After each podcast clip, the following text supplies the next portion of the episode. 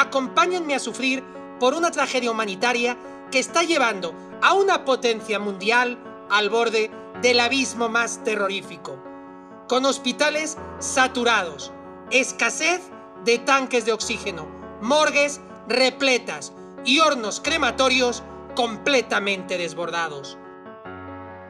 Hola a todos, soy Domingo Lázaro y les invito a subirse conmigo a la máquina del tiempo. El día de hoy viajaremos al 29 de abril de 2021. El director de la Organización Mundial de la Salud, OMS, para Europa, convoca una multitudinaria rueda de prensa para hacer un llamamiento desesperado a los gobiernos del mundo para que socorran a India con todo lo que puedan. Sus palabras literales son, nuestros pensamientos y oraciones están en particular con el pueblo de la India y su lucha contra la horrible oleada de COVID-19.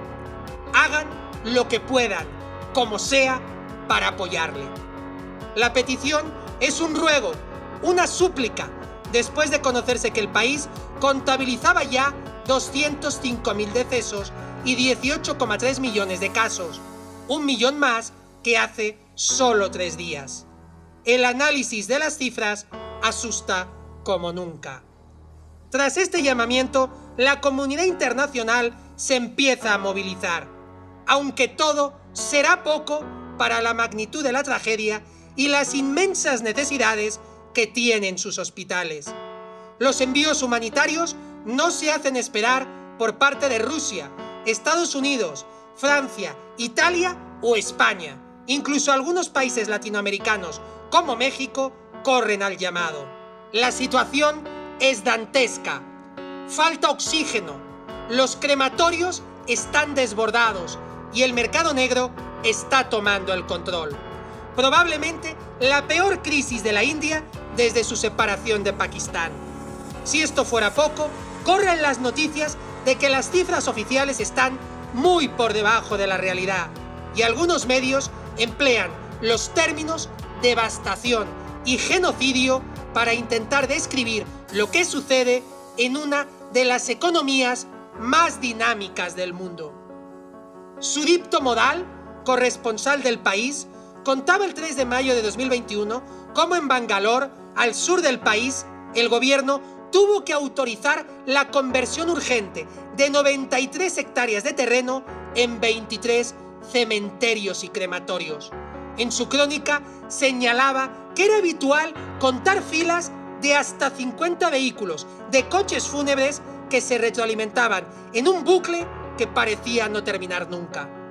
En la India son muchos los que creen en la inhumación de sus muertos y no en la incineración, por lo que sufren no solo por la pérdida de sus familiares, sino también por la falta de dignidad en el rito final. Pero es que los hospitales no dan al abasto. Los cuerpos se están descomponiendo a gran velocidad y en los cementerios ya no queda lugar. Los que pueden intentan escapar del colapso.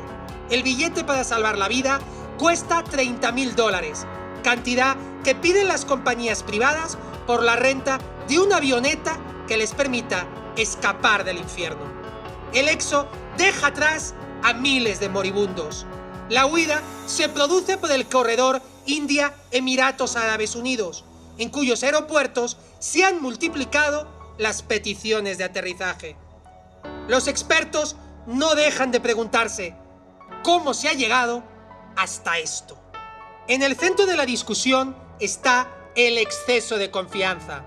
El gobierno de Narendra Modi proclamó en enero de 2021 que había vencido a la pandemia, abriéndose a reuniones multitudinarias, ya fueran ceremonias religiosas, fiestas familiares o partidos de cricket. Tampoco se coordinaron las acciones de contención con las regiones del país, dejando la estrategia en el aire. Justo es decir que el confinamiento no era una alternativa en la India. Con un 85% de la población activa en el sector informal y más de 140 millones de migrantes internos, la vuelta a una relativa normalidad era imprescindible para la supervivencia económica de una gran parte de la sociedad, pero no hubo ni la conciencia ni la gestión. Así que no tardó en llegar el colapso de la sanidad, con profesionales de la salud que caían enfermos, la aparición de una nueva variante del coronavirus mucho más agresiva y el posterior desabasto de oxígeno, medicamentos y hasta equipamiento imprescindible. Desgraciadamente, el ritmo de la vacunación no ha sido el deseado. La planeación ha rozado el desastre. El proceso es lento y con una grave escasez de dosis en las regiones del país. Aunque lo peor es que la aplicación para registrarse para la vacunación también ha sufrido problemas técnicos en varios estados. Todo ello en una India donde la salubridad, la higiene o el acceso a agua potable no es el mismo que en la mayoría de países occidentales. Ahogado por la situación, el gobierno indio volvió a reclamar ante la Organización Mundial de Comercio la suspensión temporal de la propiedad intelectual de las vacunas, al menos mientras dure la pandemia, como ya hizo en otoño pasado, propuesta que ya ha sido apoyada por el presidente de Estados Unidos, Joe Biden.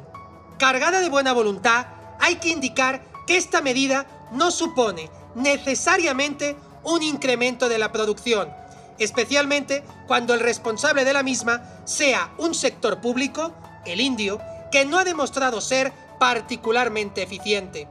Pero aunque así fuera, la dispensa por sí sola no aumentará la disponibilidad de vacunas en el mundo sin los adecuados procesos internos, talento humano o recursos indispensables.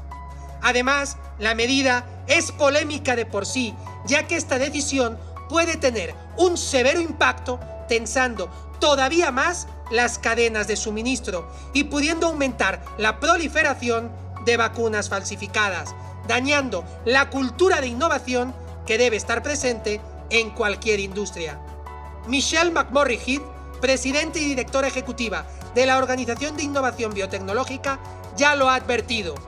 Entregar a los países necesitados un libro de recetas sin los ingredientes, las garantías y la considerable fuerza de trabajo necesaria no ayudará a las personas que esperan la vacuna.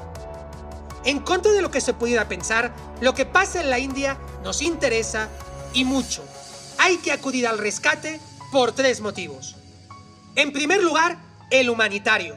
Hay un descontrol evidente, lo que ha provocado unas estadísticas espantosas que esconden detrás de los números una mayúscula tragedia humana ante la que no podemos ser impasibles. En segundo lugar, el sanitario.